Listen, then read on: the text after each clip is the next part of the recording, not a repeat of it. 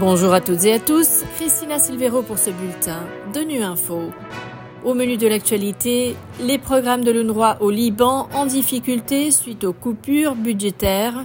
L'ONU demande plus de 4 milliards de dollars pour venir en aide aux Soudanais.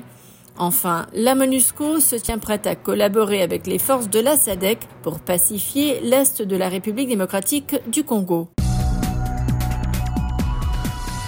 Des patients atteints de cancer, des jeunes élèves et leurs familles sont parmi les 250 000 Palestiniens, dont 80% vivent déjà sous le seuil de pauvreté, qui pourraient perdre l'accès aux services vitaux pourvus par l'UNRWA au Liban d'ici mars. Cela s'explique par les coupes budgétaires qui affectent l'Agence des Nations Unies pour les réfugiés palestiniens en raison de la suspension du financement de donateurs majeurs en réponse aux allégations d'Israël selon lesquelles une dizaine d'employés de l'agence auraient été impliqués dans les attaques brutales du 7 octobre qui ont déclenché la guerre dévastatrice en cours à Gaza. On écoute les précisions de la chef de l'UNRWA au Liban, Dorothée Klaus.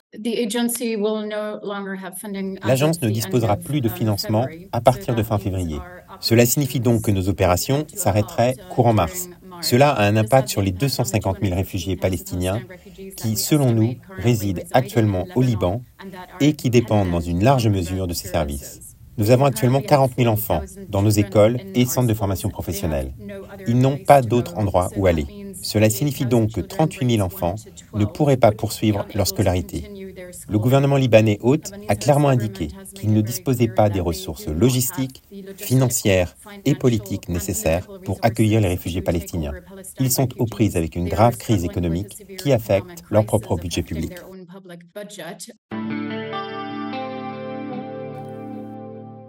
Les Nations Unies et leurs partenaires ont lancé ce mercredi un appel de 4,1 milliards de dollars pour répondre aux besoins humanitaires les plus urgents des civils du Soudan déchirés par la guerre. Après dix mois de conflit, la moitié de la population du Soudan, quelques 25 millions de personnes, a besoin d'une aide humanitaire et d'une protection, dont plus de 1,5 million qui ont fui vers les pays voisins.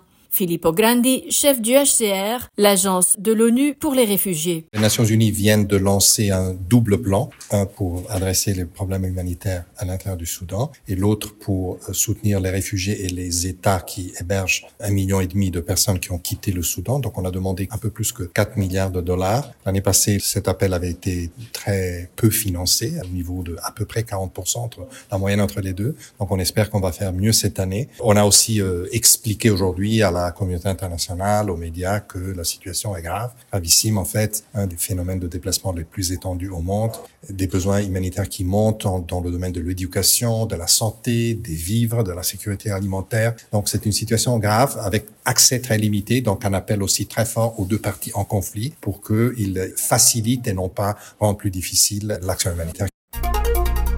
Le chef des opérations de paix de l'ONU se trouve en visite en République démocratique du Congo. À l'issue de ses échanges avec le président congolais Félix-Antoine Tshisekedi mardi soir, Jean-Pierre Lacroix est revenu sur le plan de désengagement de la mission de paix de l'ONU sur place, tout en affirmant la disponibilité de la MONUSCO à travailler de pair avec les forces de la SADC pour pacifier l'est du pays. Reportage de Michel Kifindengoy de Radio Capi. D'entrée de jeu, le secrétaire général adjoint de l'ONU salue la réélection du président Félix Tshisekedi. C'était l'occasion de réitérer au président de la République euh, nos félicitations pour sa réélection. Évidemment aussi euh, souhaiter tout le succès euh, au Congo dans la perspective des prochains matchs de la Coupe d'Afrique. Après les civilités, Jean-Pierre Lacroix s'est dit préoccupé par la situation sécuritaire dans le Nord Kivu. Nous sommes déterminés du côté des Nations Unies à faire en sorte que le Conseil de sécurité soit alerté des dangers de cette euh, situation.